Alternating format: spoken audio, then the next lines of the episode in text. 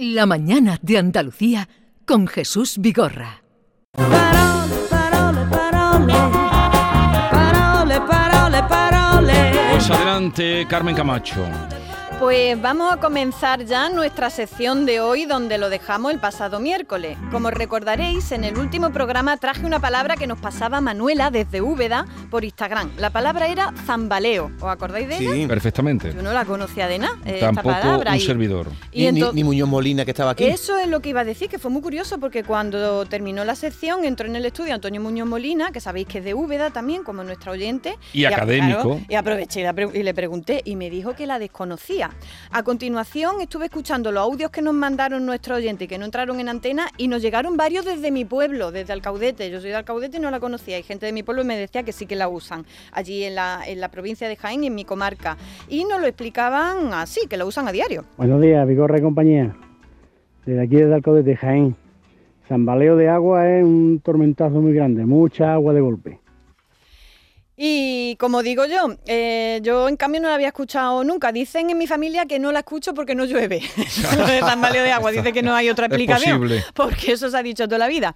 Pero bueno, tengo que dar las gracias por el zambaleo de mensajes que nos mandasteis y que nos hicieron aprender que se trata de una palabra que se dice en pueblos de Granada, Málaga, de Jaén y de Córdoba. Pues las palabras no entienden de límites provinciales. Un día, Jesús, os voy a hablar de una cosa que se llama isoglosas y que nos permitirá entender que este fenómeno de cómo las palabras tienen sus lindes propias, eh, que no tienen que ver con, con las provincias. Muy interesante.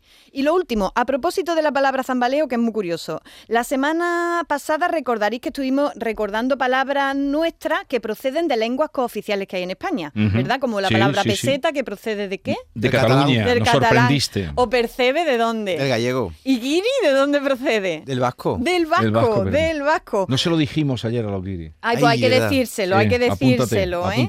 Pues bien, fijaos que, qué curioso, zambaleo, que viene del verbo zambalear, no está en nuestro diccionario, pero sí en el diccionario general de la lengua asturiana. Zambalear, en el diccionario de la lengua, aparece como columpiarse. Toma Fíjate, ya, ¿eh? Qué bueno, curioso. claro, está oscilando, ¿no? Como Eh, pudiera hacer agua. Sí, sí, fíjate, pero no Ujú. está, no está en, el, en el castellano y sí que está en, en el asturiano. Es muy Bueno. curioso, ¿verdad? Bien, pues hoy vuelvo a traer otra palabra andaluza que yo no uso, pero que he escuchado en alguna ocasión y siempre me ha dado mucha curiosidad por saber la definición de esta palabra. Así que de nuevo, Jesús, vamos a pedir la colaboración de tu oyente, a ver si nos mandan mensajes de audio, eh, para ver si conocen la palabra y la usan y cómo la usan. La palabra en cuestión es chirlachi. ¿La habéis Ajá. escuchado alguna vez? No. Chirlachi, no, había tampoco. escuchado. Yo la he escuchado alguna vez que otra y me ha llamado mucho la atención. Eh, mandadnos, por favor, una nota de voz al WhatsApp del programa y me cuentan si lo saben que eso de chirlachi. Yo la he escuchado en el campo de Gibraltar, pero lo mismo también se dice por otros sitios. Eh, La palabra, pues, que buscamos hoy es chirlachi. Queremos saber si la usan ustedes, o se usa en su zona, o, o saben lo que significa, y nos pongan un ejemplo que eso siempre queda más, eh, más comprensible. exactamente. Eh, 670-940-200. 670-940-200. Chirlachi. Chirlachi, ¿qué es eso de chirlachi? ¿Vale? Pero ver tú si vas a explicar algo, ¿no? Sí, Porque sí, sí, no yo he investigado, yo he investigado, yo he investigado por si no nos llama nadie, pero yo creo que nos va a llamar a alguien. Vamos a ver si alguien la conoce. Bueno, mientras nos llegan sus respuestas, vamos a seguir hablando de otras palabras que en estos días están de rabiosa actualidad. La palabra y la noticia que os traigo hoy es tela de gorda, ¿eh? Señoras, señores, en estos días ha cambiado el nombre nada menos que de un país con más de cu- 1.400 millones de habitantes. Nada menos, ¿eh? Hoy nos vamos para la India.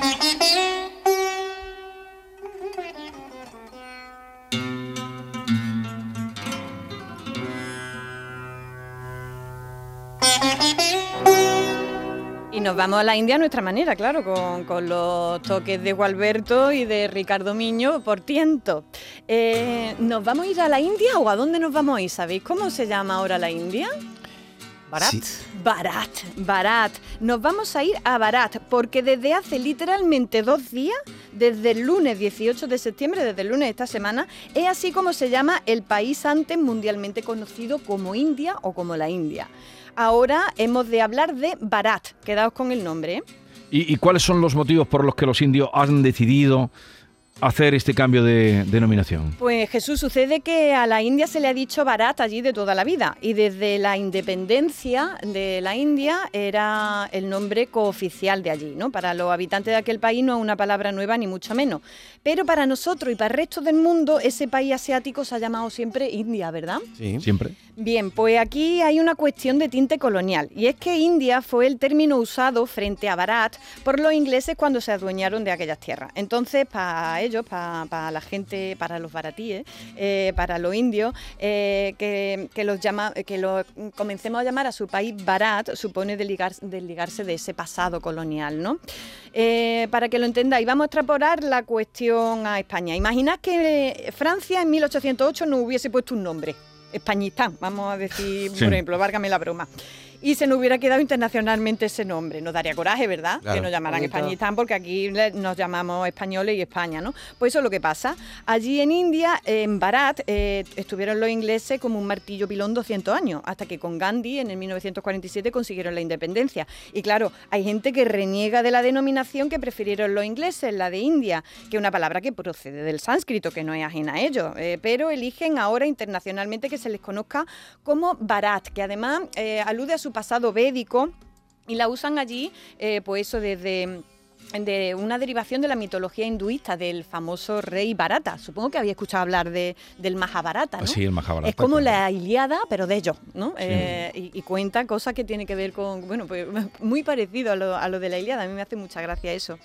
Barat con H intercalada. Eso es. Ténganlo en cuenta. Y, ahora, ¿cómo hemos de, de llamar a los habitantes de, de aquel país? ¿También? Pues lo tenemos, si es barat, eh, tenemos que llamarlos baratíes, ¿vale? Y eh, una cosa importante, barat, eh, castellanizado, lo está consultando a la Fundeut, hay que leerlo como se escucha, eh, barat con B y terminado en T, no con H intercalada, y que es como lo van a escribir ellos. Como Lo van a escribir con H intercalada. Exactamente, Pero pero, a partir- nosotros lo castellanizamos si es barat, Ahora- Sin H. sin H. A, partir de ahora, entonces, nuestros oyentes, para dar señal de que saben Están lo que se cuece, mundo. ustedes digan barat. eh, eh, ah, y si le dicen, pero nivel, barat, entonces dice, ¿pero eso qué es? Pero ¿cómo?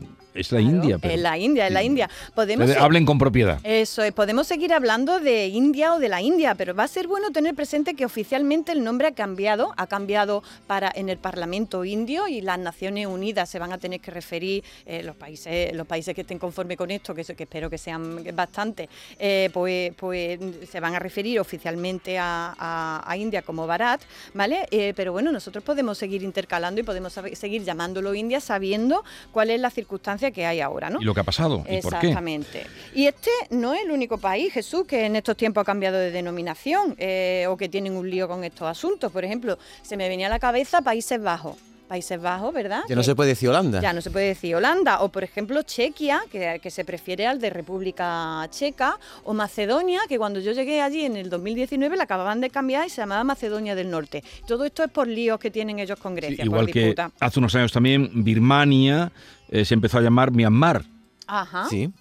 Cierto. Myanmar, eso fue es en la última... Es cierto. Pero Myanmar se llamaba ya antes de llamarse Sí, pero- Birmania. pero- lo han recuperado. sí. Se la han recuperado... Pero bueno, la más, la más reciente ha sido la de Turquía, eh, que no sé si os enterasteis, que, que el año pasado Erdogan eh, se, se le puso a él que, que en, que en todos los idiomas se tenía que llamar a Turquía Turquille, Turquille, que es como se dice allí. ¿Sabéis por qué querían darle ese cambio? ¿Por qué? ¿Por qué?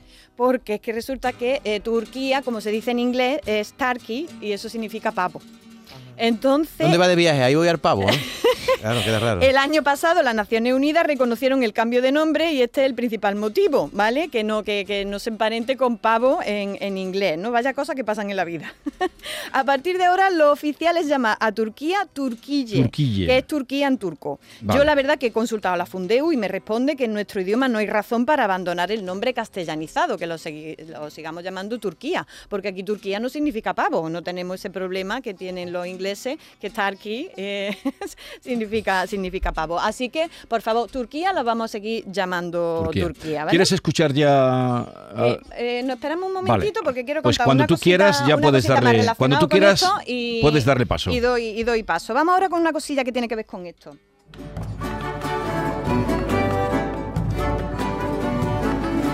Y es que eh, Jesús con la palabra India eh, o Indias en plural hace ya siglos pasó un fenómeno muy curioso que tiene que ver con esto. ¿A qué llamábamos aquí eh, las Indias? América, América. Eh, y no solo América, la- las Indias fue como se llamaron hasta el siglo XIX varias regiones de América y de Asia. Primeramente se llamaba así, nada más, desde Marco Polo, a los territorios de Asia, al Indostán, a Indochina, vamos, al sudeste asiático se le llamaba las Indias, así en plural, ¿no? Y así al bulto. Eso eran la India y eran muy famosas, ¿por qué? La- por las especias. Eso es por el comercio de especias, de joyas, de madera fina, aquello era oro molido, nunca mejor dicho. Hasta aquí tiene un pase llamarle la India a aquello, que es el subcontinente indio, ¿no? Pues venga, pues le decimos la India así al bulto y, y ya está. Pero ¿qué pasó? Pues que con Colón nos hicimos la picha un lío. Aquí en el siglo XVI ninguno sabíamos que más para allá, cogiendo por el oeste, había un continente. Y claro, quienes tenían la sospecha de que la Tierra era redonda, dedujeron que si cogía el barco y en vez de tirarle por donde siempre cogía contramano, llegaba a las Indias. Y lo mismo no te encontraba con tanto tráfico, que fue lo que hizo Colón, ¿no? Eh, claro, cuando en el 1492 Colón llegó a América, pensó que estaba, en las Indias. Indias, en, la- en el subcontinente indio, hasta que Américo Vespucio comprobó que aquello no tenía pinta de ser Asia y se dieron cuenta de, lo, de que aquello era otro continente y cambiaron los mapas, pasaron lo menos 15 años.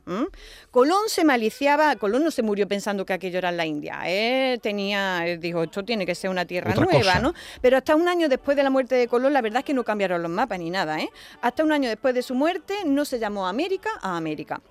¿Y qué pasó? Que a aquel continente se le quedó el nombre de las Indias durante 300 años, nada menos. A América se la llamó durante siglos las Indias occidentales, para distinguirlas de las Indias de la India, eh, que están en el subcontinente indio. Y también se le empezó a llamar indios, como sabéis, aquí.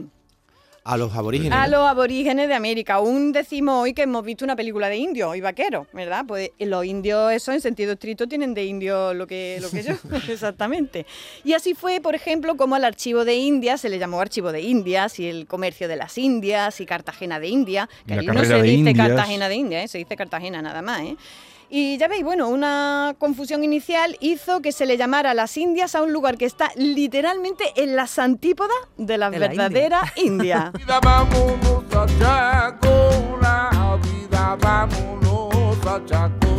Y pasaron muchas cosas muy duras en aquel encuentro y en aquella colisión de mundos, pero también sucedió lo mestizo, el amor por aquello, por lo menos por mi parte, la ida y vuelta, como esta emocionante danza criolla, Doña Boa Chacona de Negros, que antes escuchábamos interpretada por Jordi Sabal, y la misma la estamos escuchando ahora con Tomás de Perrate. Y vamos ahora a aprovechar el compás Jesús del maestro de Utrera para ver qué nos han dicho nuestros oyentes sobre la palabra andaluza que hoy buscamos, eh, chirlachi. Vida vámonos a Chacona. Hola, buenos días familia. Pues mira, soy Javi de aquí de, de la línea de la Concepción, aquí trabajando en Gibraltar. Pues Shilashi es una persona mm, que no, que no vale para nada, que es un enterado y, y no vale para nada, que no tiene por dónde cogerlo. Es muy una persona muy tontita. Bien dicho. A. Buenos días Jesús, de toda la gente buena de, de- del Canal Sur. Eh, Shilashi se utilizan también en el viso del Arcón. Yo soy de Alcalá de Guadaira, pero hace muchos años que, que vivo en el viso del Arcón. Y aquí se utiliza mucho Shilashi. Y un Shilashi es eso, un payasete, un tontería. Es lo que aquí se, se suele utilizar esa palabra para ese tipo de personas. Un Shilashi, un tontería, un payasete. Vida Ah, bueno. Un paná, ¿no? Paná. Buenos días. Eh, un chilachi, según decía mi padre, era un, un tío, un tieso. Un tieso que no tenía nada o- y que aparentaba, quería aparentar y no era nada. Un chilachi. Vámonos. Va más por el asunto de Buenos aparentar días, que por lo de compañeros y tieso, ¿eh? sin conocernos. Salvador de Algeciras, Silachi es una persona a la que hay que hacerle poco caso, a la que no tiene credibilidad, una persona que realmente Mm. Genial. habla por hablar y no, no tiene fundamento. Mm. Aquí en el campo de libertad por lo menos creo que es eso. Eh, me- me- el sonido de los diferentes acentos es fantástico. Sí, además hay que decirlo con esa she, No, es que lo dicen. líquida, ¿no? Nosotros ¿no? chirlachi, ¿no? No, Cuando no. es chirlachi, un pelaspigas. Sí, sí, un pelapiga, está muy bien, un mindundi. Un saltamimbre. Eh, buenos días. Un follamimbre. Shilashi aquí en Jerez se le dice, ese es un Shilashi, es un tío que dice muchas tonterías. Qué bueno, qué bueno. Es alguien pretencioso, ¿no? Soy Angustia Romero de Huelva. Chilachi no es Silachi, Es un chichiribaina, una persona de poco pelo, de poca monta, una persona que no tiene credibilidad. Aquí en Huelva también se usa.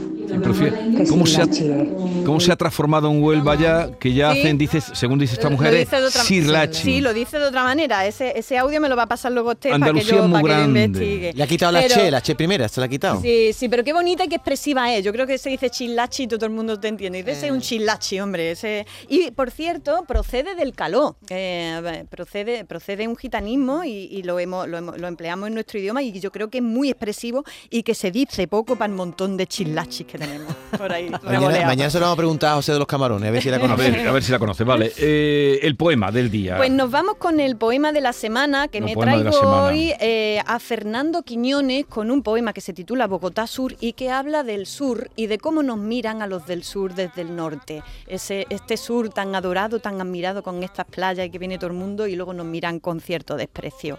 Bogotá Sur de Fernando Quiñones.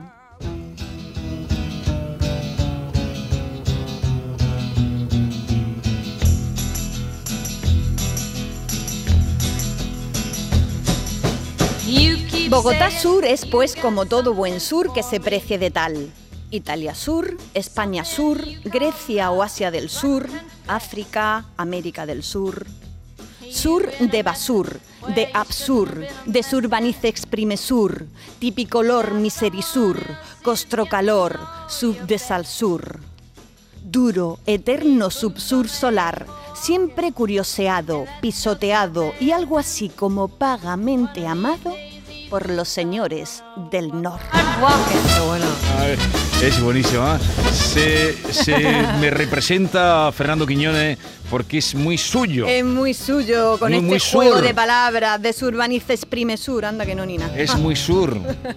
Yo estaba sufriendo. Es urbanices primos. Pero, te lo ha salido. dicho. Me ha salido, me ha salido. Típico Lord Miserisur. Eh, si quieren, eh, la gente que envíe mensajes todavía de Chirlachi, te los enviaremos. Por supuesto. Si quieren comunicar con Carmen Camacho para lo que gusten y quieran, sugerencias, Mándenme preguntas, cositas, me están mandando cosas muy chulas. a ¿eh? través de arroba ay Carmela con 5 AES. Y ahora tú tienes que en Twitter decir. como en Instagram, ¿no? Y ahora tú, eh, Twitter e Instagram. Entonces, cuando yo diga ay Carmela, tú dices mambo. No, ¿vale? le iba- no, te voy a decir otra cosa. Digo que a tu casa, en vez de mandarte WhatsApp, yo te voy a mandar un ramo de flores. Por lo bien que habla y por las cosas que sabe. Mira qué bien. Por lo guapa que eres. Adiós, Carmen. Hasta la semana que viene. Chao.